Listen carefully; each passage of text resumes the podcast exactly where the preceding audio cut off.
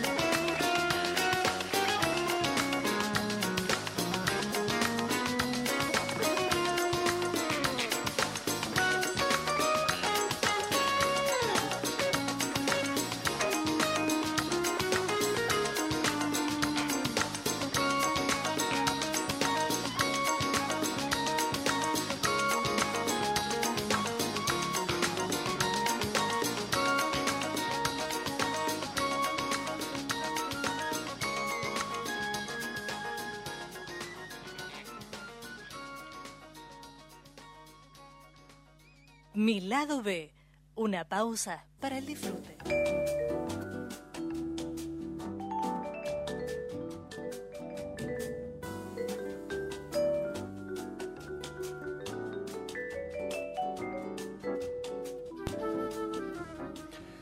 Buenas tardes, ¿cómo están? Bienvenidos a una nueva pausa de Mi lado B por Radio Monk. Y, si bien obviamente hay copas, hay vino en la mesa, hoy la B de mi lado B va, a mutar a, Vitola. Y, bueno, ya estaremos hablando con, nuestra invitada sobre qué significa y, y de qué se trata. Pero bueno, como siempre todo tiene que ver con todo y lo que acaban de escuchar en la apertura es Cigar de y no es que no lo sepa, sino que el grupo se llama No sé, es de un álbum de Bossa. Me pareció acorde porque justamente el tema que hoy nos va a ocupar van a ser puros, más precisamente habanos, y también hablaremos de, qué es habano y, hablaremos de, de la isla, y hablaremos de vino, y hablaremos de, de qué es ser sommelier de Habano. Debbie, bienvenida. ¿Cómo estás, Diego? Muchísimas gracias por invitarme, por el espacio. Eh, sí, como un, algo raro, ¿no? Hay sommelier de todo tipo y claramente no podemos faltar los habanos sommelier, que si bien existimos, en Argentina quizás no está tan, tan familiarizado. La realidad es que somos, yo soy la primera Bono Sommelier, pero no soy la única, por suerte. Está Andy Donadío, también hizo el curso conmigo, Nacho Sack también, y Héctor Vea, quien es quien va a participar conmigo en, el próximo Festival de La Habana, en, justamente en La Habana, Cuba. Wow. Eh, creo que es la primera vez que tenemos representación de de sommelier de, Habano en, el festival. Yo lo, recuerdo lo recuerdo haber pasado alguna vez por, por Davidoff, ahí en, Maipú y Córdoba, lugar al que cada tanto iba eh, y, donde tuve mi primer acercamiento con, con el tabaco, porque de hecho, este, como influencia, eh, si bien había fumado puros y demás, eh, pipa, por ejemplo, fue algo que empecé a fumar después de haber dejado el cigarrillo. Y cada tanto en vacaciones o, en algún momento de, relax extremo este, enciendo. Y, mm, y sí, no, no, no me preguntes el nombre ahora, pero de, quien me atendió en, más de una oportunidad ahí en, el local, que abajo tiene, tiene su privado y demás, eh, mostraba fotos este, de, de los encuentros que se hacían en, en, en Cuba, que es como la meca, ¿no? De, sí, efectivamente. Del Habano. Del Habano. O sea, en, como dicen ellos, eh, en Cuba se hacen. El lema de ellos es: todos los puros, no todos los puros son habanos, pero sí todos los habanos son puros. Porque habanos es una denominación de origen. Es denominación de origen protegida, así como tenemos nosotros Luján de Cuyo, como, champán. exactamente tienen determinadas zonas en la isla, está dividida por, por zonas como regiones, exactamente como los vinos. Tiene como muchas similitudes entre las viñas y las vegas. Cuando hablo de vegas no hablo del estado de Estados Unidos, sino que así se les llama los campos eh, sembrados de tabaco. Las plantaciones de, tabaco. Se llaman vegas y vegueros las personas que lo producen o que trabajan el tabaco. Que cosechan y demás. Sí, sí. Ahora, eh, antes de decir, eh, Las Vegas se pueden utilizar tanto para cigarrillo como para tabaco para pipa, como para habano, o ya ahí hay una distinción. Hay una distinción. Ok. Sí, sí. Hay determinada, hay como, viste que en los vinos se hablan de los Gran Cru y todas estas cuestiones. Sí. Lo mismo pasa en Las Vegas. Hay determinadas eh, productores o vegueros que tienen sus vegas destinadas para determinadas marcas. Bien. Son 27 marcas en total los habanos, no son muchas. Hay cinco, cinco o seis, que son las internacionales, que son las que más conocemos. Montecristo, Romeo y Julieta. Romeo y Julieta, eh, bueno, bueno, el hoyo de Monterrey también está entrando dentro de lo que es eh, marca internacional. y cada una, cada, cada veguero tiene como destinado sus, sus tabacos. De hecho, hay dos tipos, está el tabaco al sol y el tabaco tapado. El tabaco al sol es- se utiliza para la producción de todo lo que es la tripa, la parte del medio de un habano, el capote y, la ta- y el tabaco tapado se utiliza para las capas. Como verás, tu habano está como hermosamente vestido. Sí, mi, eh, mi habano, porque habano. muchísimas gracias por, por el obsequio. Esto es un Montecristo Exactamente. Número 2, si no me equivoco. número 2. Exacto. Y eso es la vitola. Esa es la vitola. Es como la etiqueta del, del habano. Tiene La- una vitola de galera y una vitola de salida. Bien. ¿Y eso a qué se refiere? La vitola de galera Sí, es el formato. bien. Vos tenés- en este caso, por ejemplo, estamos hablando de un Montecristo, que su vitola de galera es eh, una mareva. Ok, que es, es es- esto. Recto. El Bien- bien tamaño, cilíndrico, el cepo, la longitud que tiene. bien. O sea, vos puedes encontrar en diferentes marcas una mareva de una vitola de salida que puede ser otro nombre. En este caso es la número 2, por ejemplo. Bien, ok, o sea que en distintas marcas voy a encontrar un número 2, a lo mejor con otro nombre, pero todos van a tener este mismo tamaño, este mismo formato y demás. Bien, y eso supongo que también está regido por Habano Sociedad Anónima. Habano Sociedad Anónima. Habano Sociedad Anónima, que es? Es, Es el una ente. empresa. Sí, eh, que Empresa. es una conjunción en realidad de dos empresas y mediante ellos, o sea, nosotros podemos, digo nosotros por poner un ejemplo, vos y yo podemos hacer habanos, podemos hacer puros en realidad, pero los que re- los que terminan de ponerle la legislación, esto de decir qué es habano y qué es puro, son ellos. O sea, yo llevo mis, mis puros a Habano Sociedad Anónima y dependiendo la, eh, como una especie de hay determinadas reglas, por así decirlo, desde los, los gramos, la cantidad de hoja, bueno, el origen del tabaco, un montón de cosas que hacen que determinen ellos si es un habano o si va a ser un puro. ok.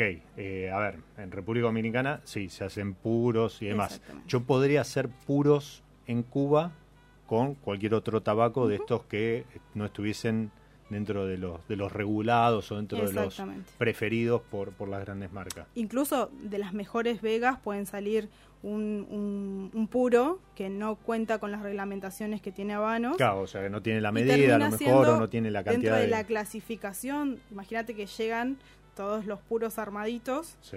y en la clasificación, todo esto es un proceso manual, no hay nada mecanizado, todo esto lo hace gente, o sea, no hay una máquina, no es nada, por eso es un producto increíble y tan artesanal y romántico a la vez. Eh, entonces, cuando empiezan a pasar por estas diferentes clasificación, o sea, hay un fraquito que se ocupa de seleccionar por colores. Imagínate que tiene una paleta de colores y el tipo tiene que clasificar cuáles son los más claritos, los más oscuros, los medios. Si no pasa esa reglamentación, termina siendo un puro. Si Ok. pasa la reglamentación, es un habano y va a ser Montecristo, Coiba o lo que sea como, para qué está pensado. Bien. Em, mucha mujer. Mucha mujer. Muy, muy, muy es, es una industria que emplea muchas mujeres en, en esto de, de- ¿cómo se llama? El, el armador. Torcedor. Torcedor, eso. Muchas torcedoras este, son mujeres. Incluso en un viaje que hice a Cuba, este, recuerdo que, nada, como que están ahí en el lobby del, del hotel, este, armando y te muestran y demás. Y me- por algo en particular, Por la delicadeza de las manos. Las mujeres tienen las manos más chiquitas y más finos los dedos. Entonces, imagínate, esto es. la- el proceso de un habano dura tres años. Claramente en el campo hay mucho más hombres, es el trabajo más, más pesado si se quiere. Y una vez que se hace la cosecha de las hojas, hay todo un proceso posterior de la cosecha, que es la clasificación de cada hoja para saber si la hoja va a ser destinada para lo que va a ser la tripa, para lo que va a ser la- el capote. Y ni hablar cuando se habla de hojas que van destinadas a la capa. Tienen que ser hojas completamente perfectas, que tengan una buena tonalidad. Y lo que hacen las mujeres es sacarle las venitas a las hojas. las nervaduras. Las nervaduras, exactamente. Entonces quedan las hojas lisitas. Para eso sí se utiliza mucho las manos de las mujeres, la delicadeza. Y a la hora de torcer también se utiliza mucho eh, la labor de las mujeres. ¿Cuántas capas tiene, por ejemplo, un número 2? Un habano está compuesto por cinco hojas. En el medio tenés tres, que son los que conforman el bonche, que es el volado, el seco y el ligero. El volado, por ejemplo, le aporta la combustibilidad, el seco lo que es el aroma y el ligero el sabor. Eso se forma un bonche y se le pone una precapa, por así decirlo, que se llama capote. Eso es lo que va a prensar ese bonche, esas tres hojitas del medio. Cuando se hace este proceso del capote, lo que se hace es una prueba de tiraje. Que, o sea, el habano tiene que tirar bien, tiene que tener una muy buena fuma después. Una vez que eso se, se probó y que el habano tiene muy buen tiraje, se pasa a la última parte, que es la parte de la capa, que es la, la vestimenta, eh, es como decir el, el toque final de una habano. Sí, sí, que, que es casi como si fuese, no sé, plástico. O sea, porque queda. Completamente prensado. Sí, sí. Y hay, hay habanos, eh, los más premium, por ejemplo, que es Coiba. Ellos tienen una, una vitola que es el Beique, que es el 52, el 54 y el 56, que usan seis hojas, que es la del medio tiempo.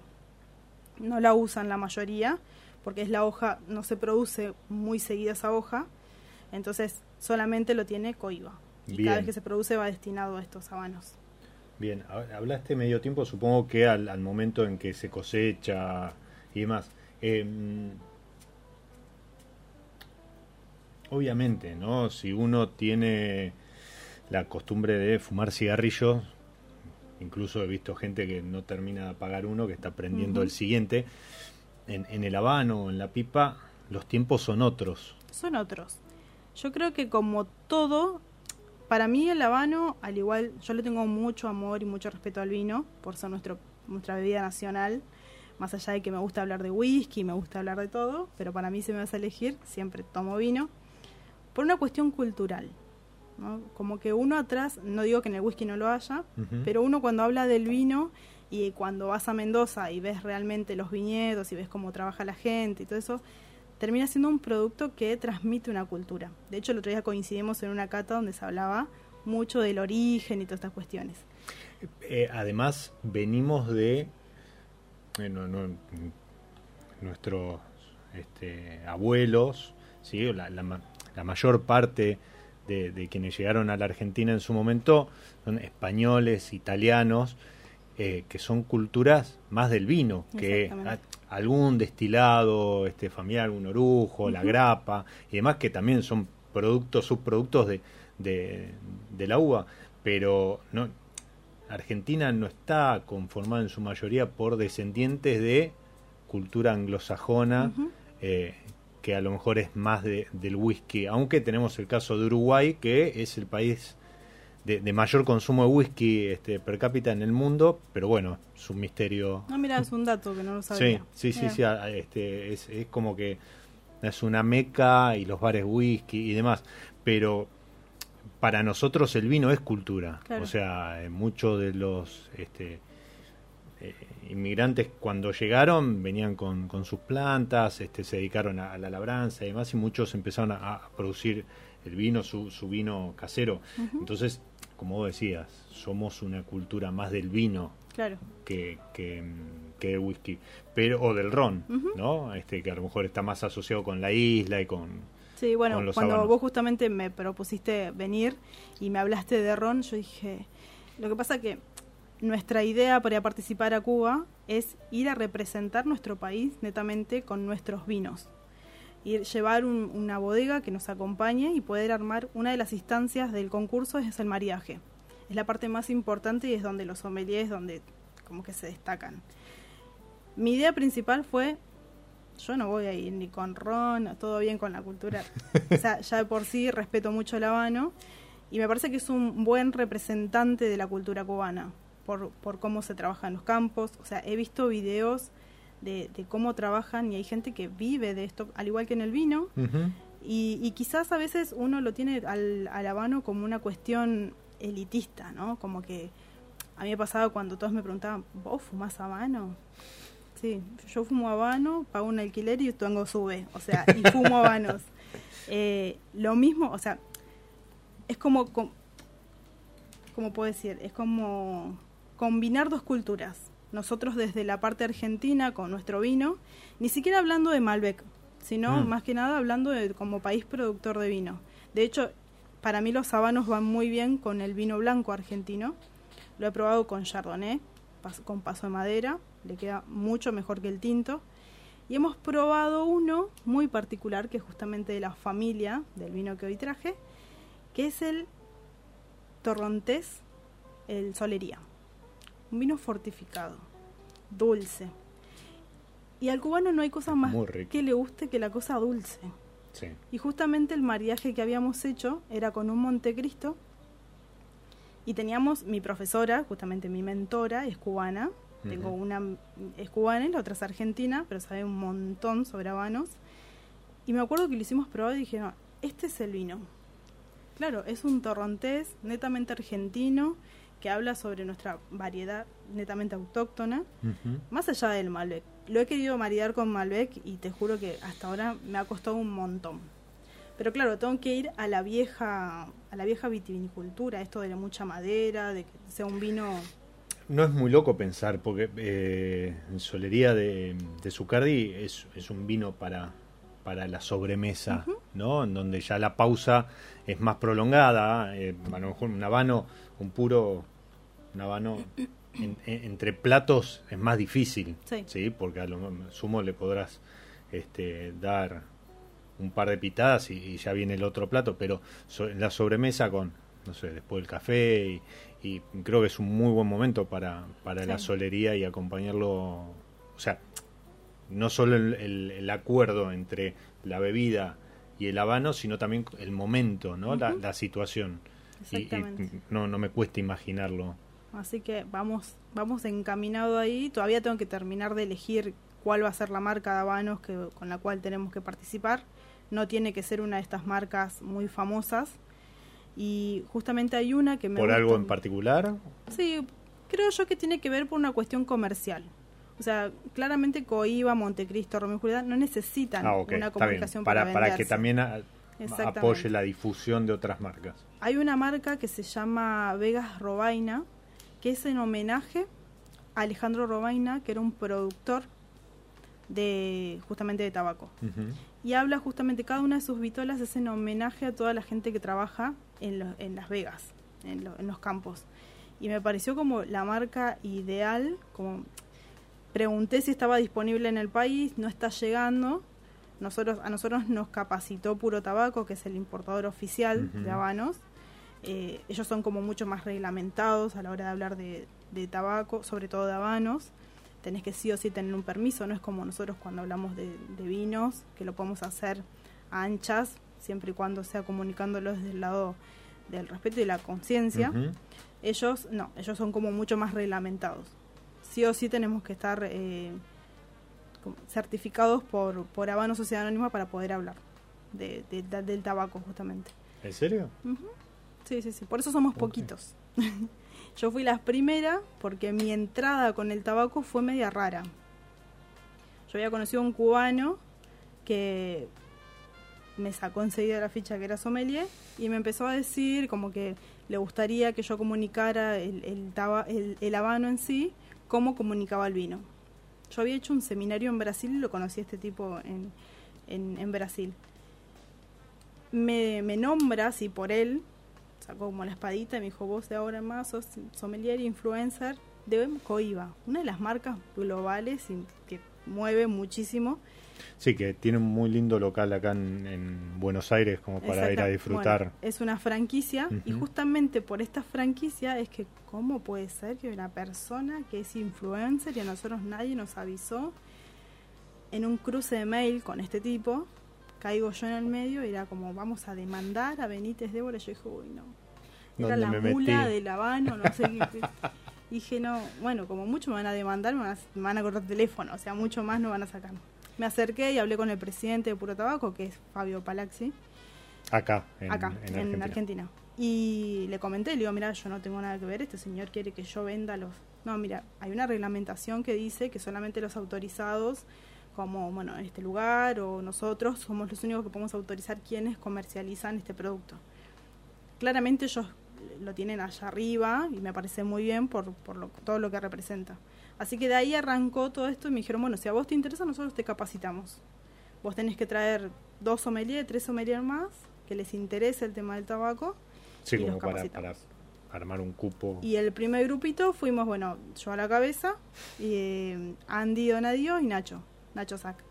Así que fuimos los primeros que dimos los pasitos estos y después se hizo un segundo curso y de hecho se sigue haciendo. Si bien no les dan la certificación de habano senior como sí somos nosotros, eh, pero sí, por ejemplo, le dan un certificado de habano junior que están como habilitados para hablar del habano. Ok. Así que, y bueno, los que somos sommelier, ¿Tiene, sí, tiene, ¿Tiene algún costo el curso ese? tengo entendido que sí. Ok. Sí, sí, sí. Eso, repitamos, si alguien está interesado, se puede poner en contacto con Puro tabaco. Puro tabaco. Exactamente. Ok. Sí, sí, sí.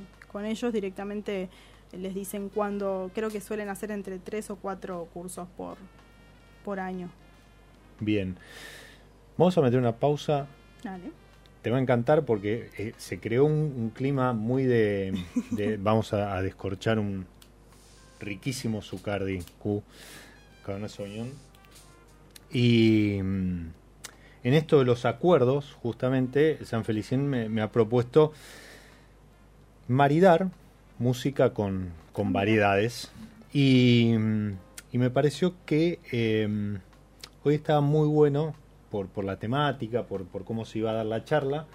eh, iba a estar muy bueno volver al Sauvignon Blanc, que es un, un vino muy aromático, es de los blancos aromáticos, eh, a diferencia del Chardonnay, que a lo mejor es en- a priori más, más apagado. Y es tan aromático como dos gardenias.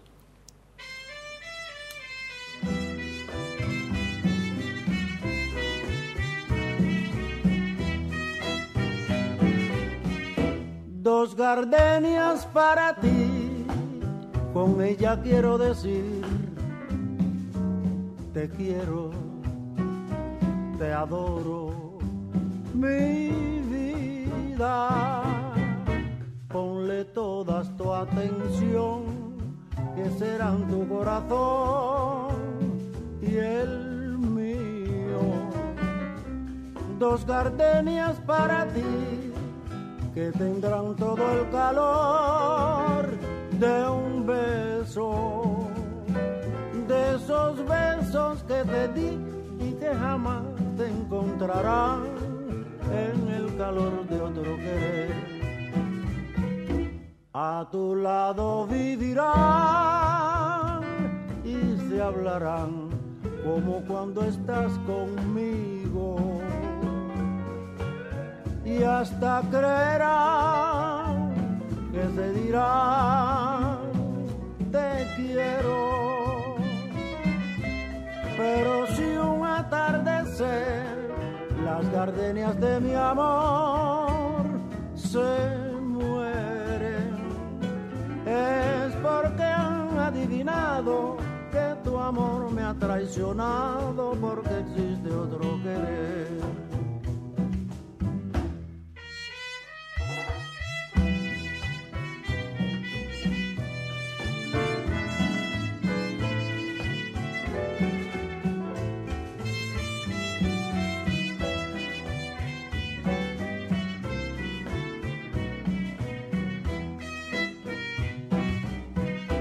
A tu lado vivirán y se hablarán, solo cuando estás conmigo. Y hasta creerán que se dirán te quiero. Pero si un atardecer las gardenias de mi amor se adivinado que tu amor me ha traicionado porque existe otro querer. Es porque han adivinado que tu amor me ha traicionado porque existe otro querer.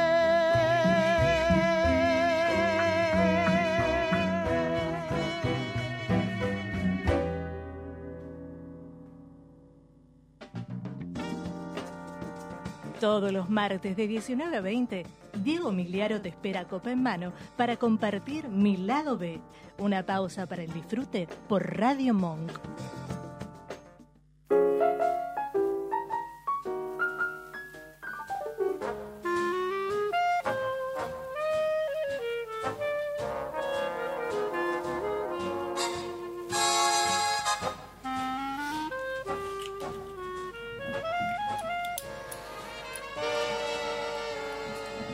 Piel de Pollo con, con la voz de Ibrahim Ferrer interpretando Dos Gardenias. Tema que está en la banda de sonido original y formó parte del documental. Eso es el sacacorcho ingresando en el, en el corcho del, de su Que mm, del documental que ya debe tener como 20 años. Eh, Buenavista Social Club. Si, si no lo vieron, si no, no tuvieron la oportunidad, eh, búsquenlo. Debe estar en, en varias de las plataformas eh, donde, donde miran series y películas porque la verdad es un deleite. Eh, y habla del rescate de una serie de músicos y, y compositores y cantores que habían formado en su momento el Buenavista Social Club y, y recuerdan anécdotas, lugares de la isla y recorren la isla y es una mezcla de imágenes y, y música y placer que va muy bien, muy bien para acompañar un habano y, y una pausa. Y porque no un vino, la sommelier está esperando que yo... Que me hagas la aceptación del vino.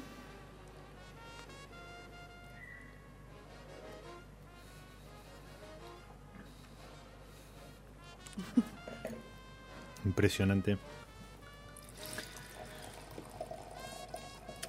Y ya estamos en clima. Eh, Sam eh, estaba también sirviéndose un, vinito, porque a falta de, whisky.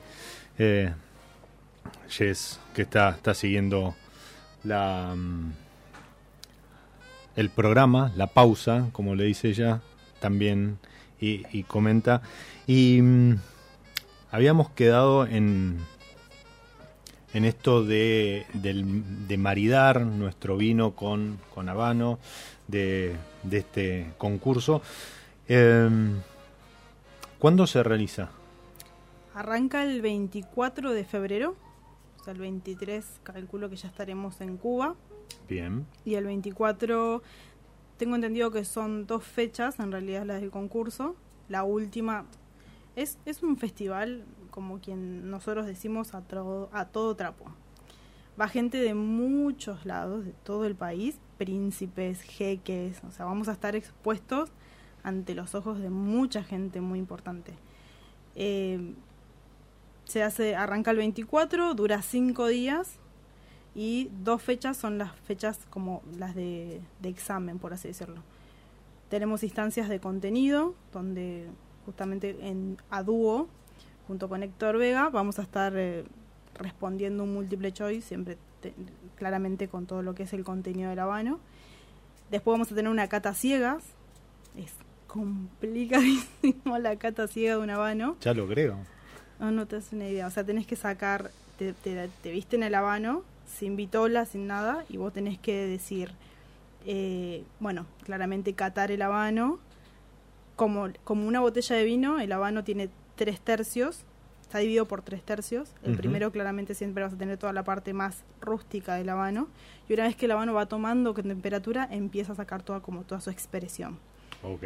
Entonces hay que decir eh, vitola de galera, vitola de salida y posible marca.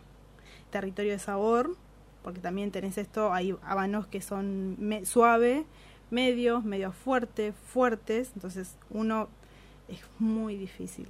Es, es, es, como la parte que más me... La parte de contenido, ¿no? Porque somos bastante nerds con Héctor, así que esa parte calculo sí, que la bueno, vamos a sacar. Eso es, nada, sentarse y, y leer y estudiar. Eh, lo otro, sí, ya lo creo. ¿Tenés variedades de tabaco o, o el tabaco es uno más es, allá del, del, lugar donde se planta o, o, o, el punto de cosecha y demás. Es uno solo, es el o tabaco negro cubano. Ok. Es el que se planta en toda la isla. Eh, Bien, supongo que es distinto a lo mejor del rubio que se utiliza para hacer Malboro, por ejemplo. Sí, tengo entendido que todo lo que es tabacalera, esto que conocemos cigarrillo, sí. eh, se hace con lo que es la picadura del tabaco. Ok. Por ejemplo, una hoja rota, eh, se utiliza también para el tabaco de, de pipa. Ok. O sea, no es que claro, sea un porque desecho. para, para esto va la hoja entera. Claro, exactamente. Bien. Ponele que para generar el formato, fíjate que acá tenemos uno más cortito, se cortan. Entonces, esos desechos se utilizan para lo que es eh, las picaduras o lo que es. También está el, el- el puro de picadura. Dame que este es un número 2 y este qué es. Este es un Ramón Alones o Ayones, que es un formato, diría que es un petit robu- robusto y es exclusivo de Conosur. Esta es una vitola que nos dedicó esta marca.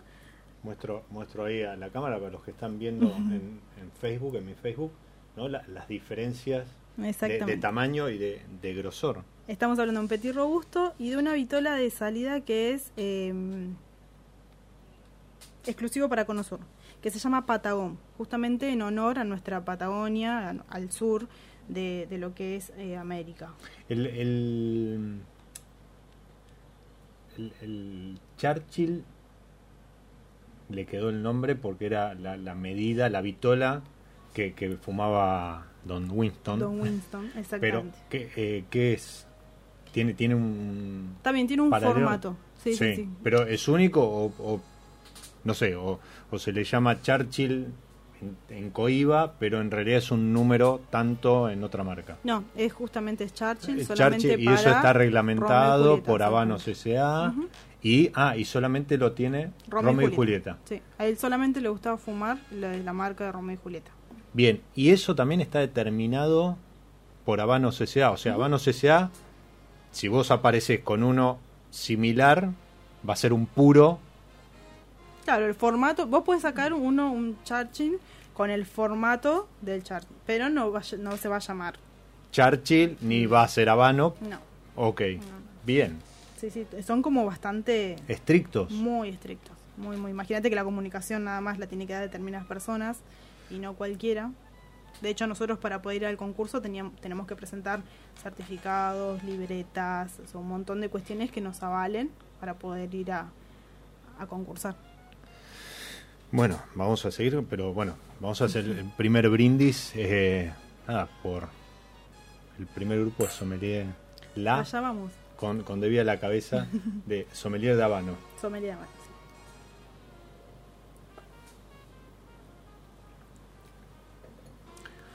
Lo bueno es que no le pusieron, no sé, o no se, no se hacen llamar Habanelier, como, como el de soda, el de carne, o no sé, como vos decías, cada vez eh, hay más sommelier de distintas cosas, pero la realidad es que el tabaco está dentro del programa oficial, al menos en Argentina, de lo que es la, la carrera, la licenciatura en, en sommelería y, y es todo un mundo y también es verdad que tiene mucho maridaje con espirituosas, bueno, con vino como, como lo están tratando de, de desarrollar y como lo van a llevar al, al concurso.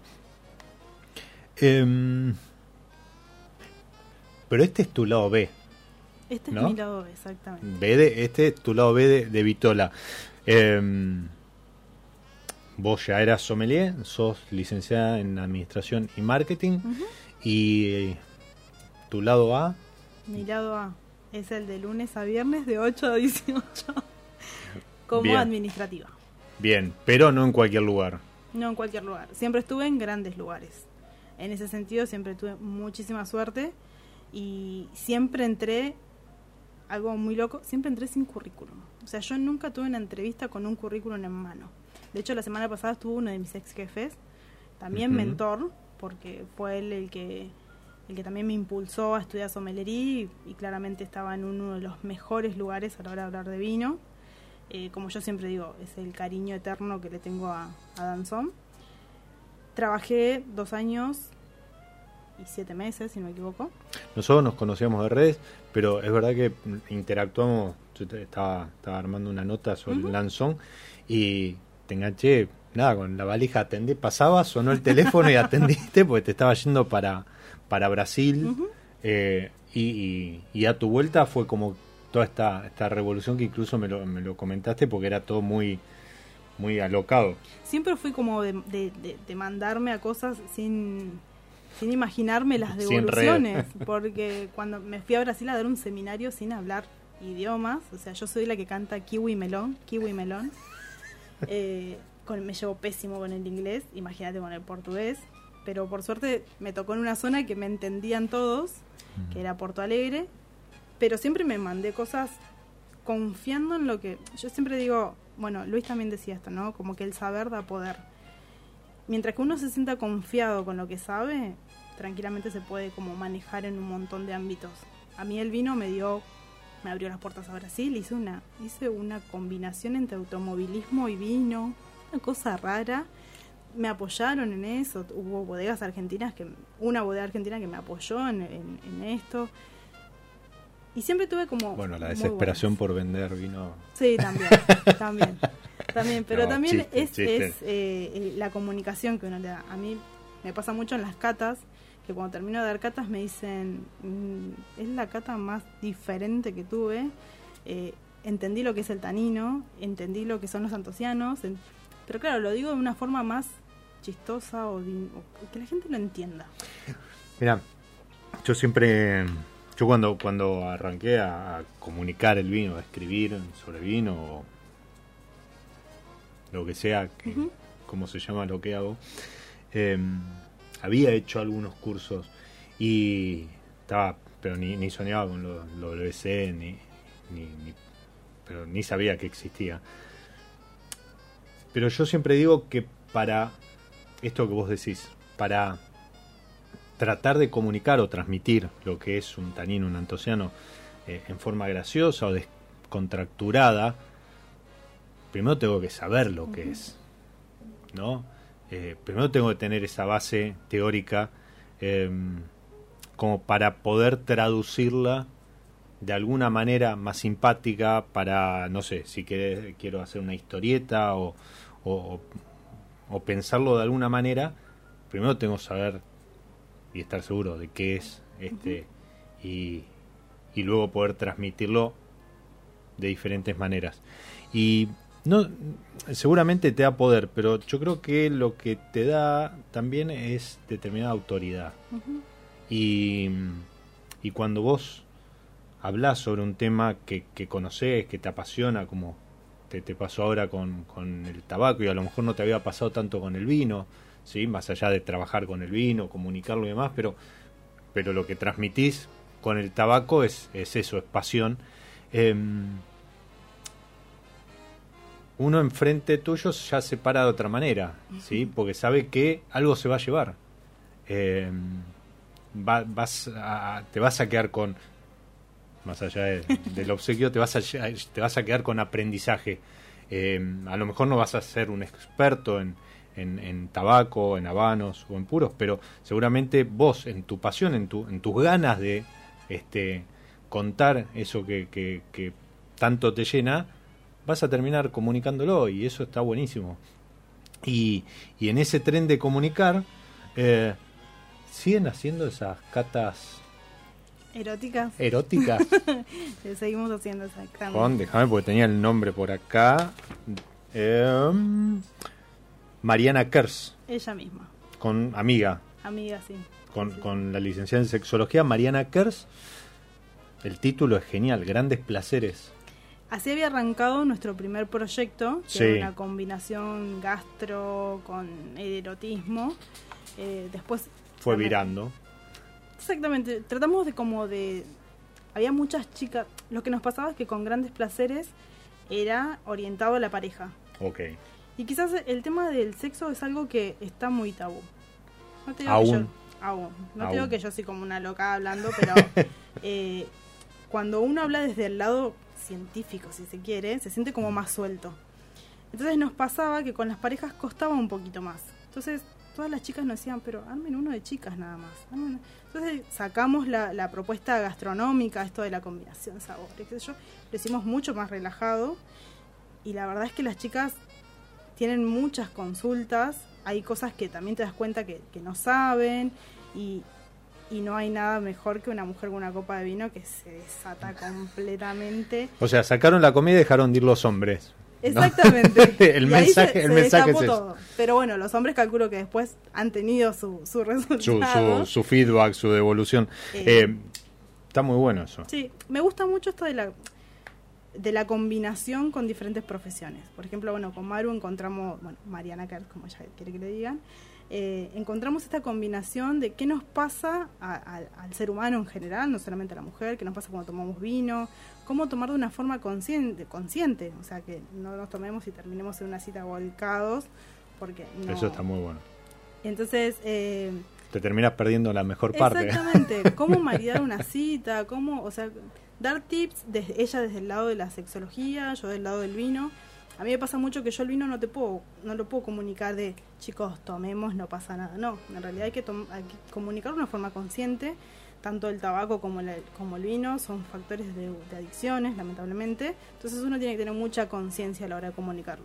Entonces con Maru lo que nos pasaba era eso, bueno, generamos una conjunción hicimos y la verdad que nos, nos fue muy bien, nos divertimos mucho también. Eso también es fundamental. O sea, que, que nada, si yo voy a escuchar a, hablar, saquemos de vino, sino algún tema, no sé, de cine o, lo que fuera, uno va a hacer ese tipo de actividades a divertirse, ¿sí? Porque aparte, por lo general, no sé, jueves, viernes, este, para el after o, o, a lo mejor el fin de semana y y además vos te reís, eh, eh, incorporás este conocimiento que te decía y, se trata de pasarla bien. Sí, hoy por ejemplo busco, tengo un amigo que es abogado y queremos armar catas con la temática de la prohibición. Ok. Leí por ahí, en un documental vi también, que los grandes eh, eh narcos, no, narcos no, los grandes traficantes de alcohol eran abogados y toda esta cuestión de que echa la leche a la trampa, básicamente. Entonces lo que buscamos hacer es una cata en donde aquí la que te habla es la traficante número uno de alcohol y ambientar toda la cuestión para que la gente también vaya y aprenda qué es lo que pasaba en la ley seca, cómo se, cómo se llega a la ley seca, qué, cuáles fueron las consecuencias, qué nos quedó de esa ley, porque claramente algo nos quedó, el, fue un antes y un después para la bebida. Eh, donde mucha gente se ocultaba para tomar. Totalmente. Donde, o sea, de hecho, acá en Buenos Aires tenemos muchos bares pensados en esa época.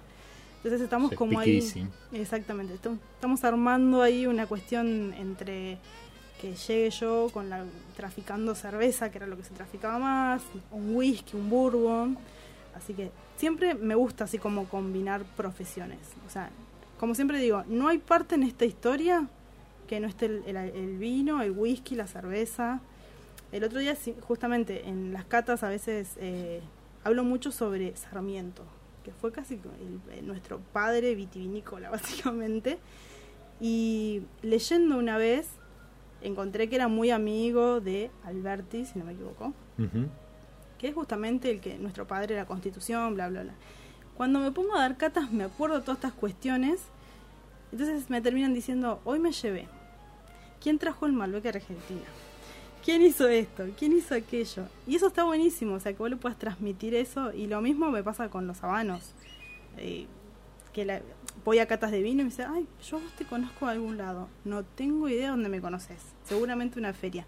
No, vos sos la chica que habla de los habanos. Ah, sí, puede ser. Tenés razón, le digo, puede ser. Bien. Y me dice, es increíble. Cada vez que vengo una cata, voy a una cata, termino hablando de vino, de whisky, de habanos, de, de, próceres, de, no sé, de historia. De placeres. Exactamente, básicamente eso, placeres. Que es lo que nos lleva a todas estas cosas, ¿no? Uno tiene que destapar un vino, prenderse un habano y dedicarse el tiempo para eso.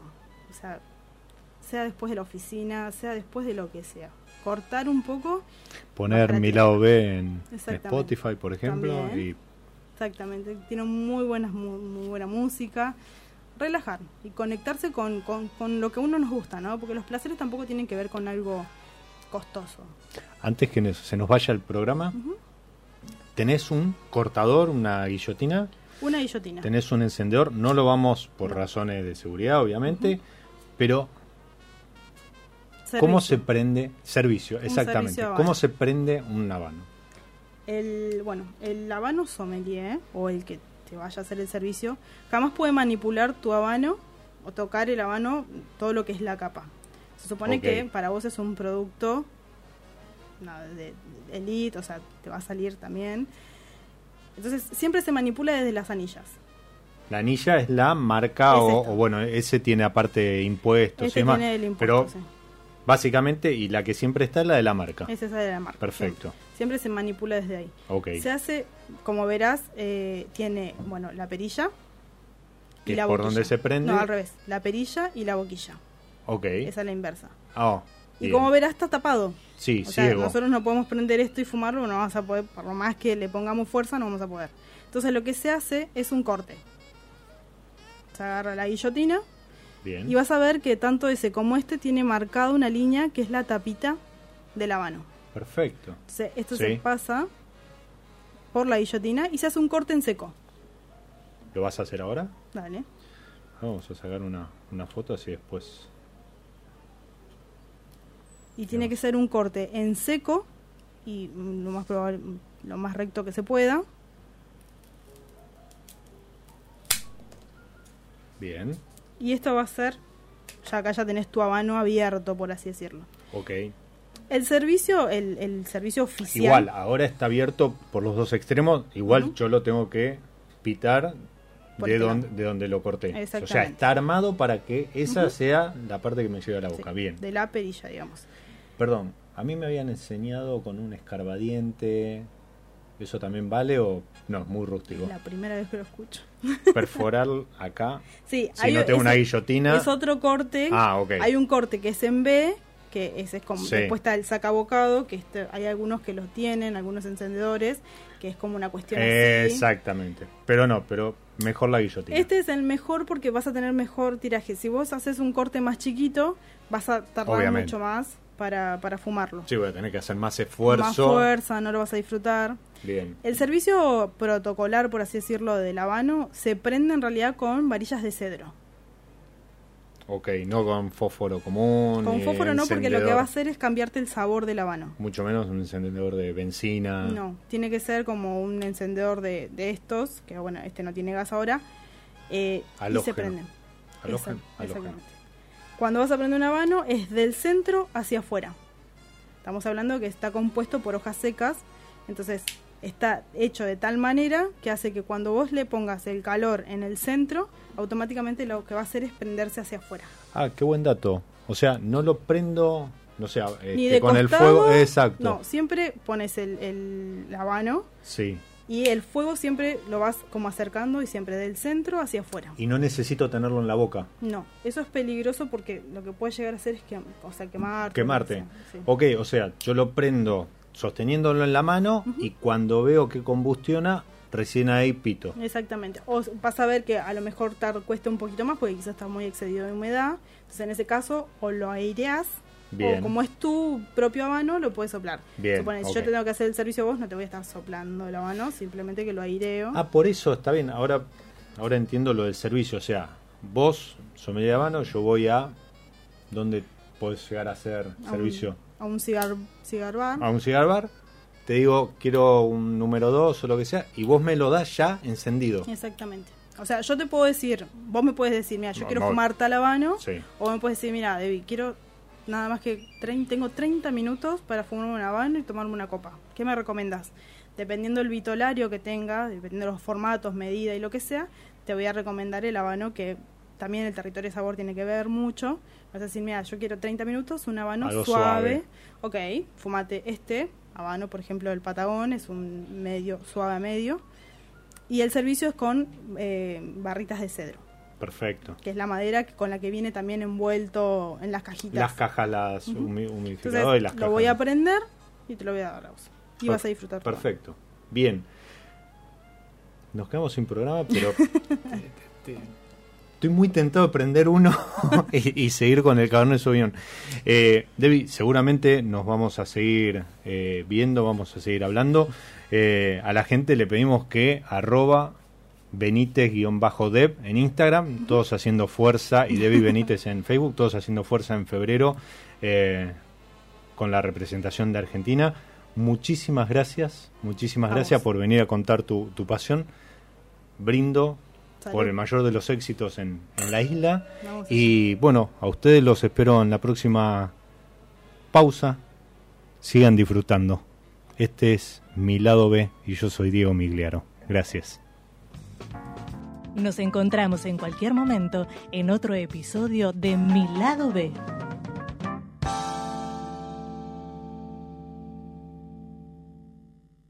Radio Monk. El aire se crea.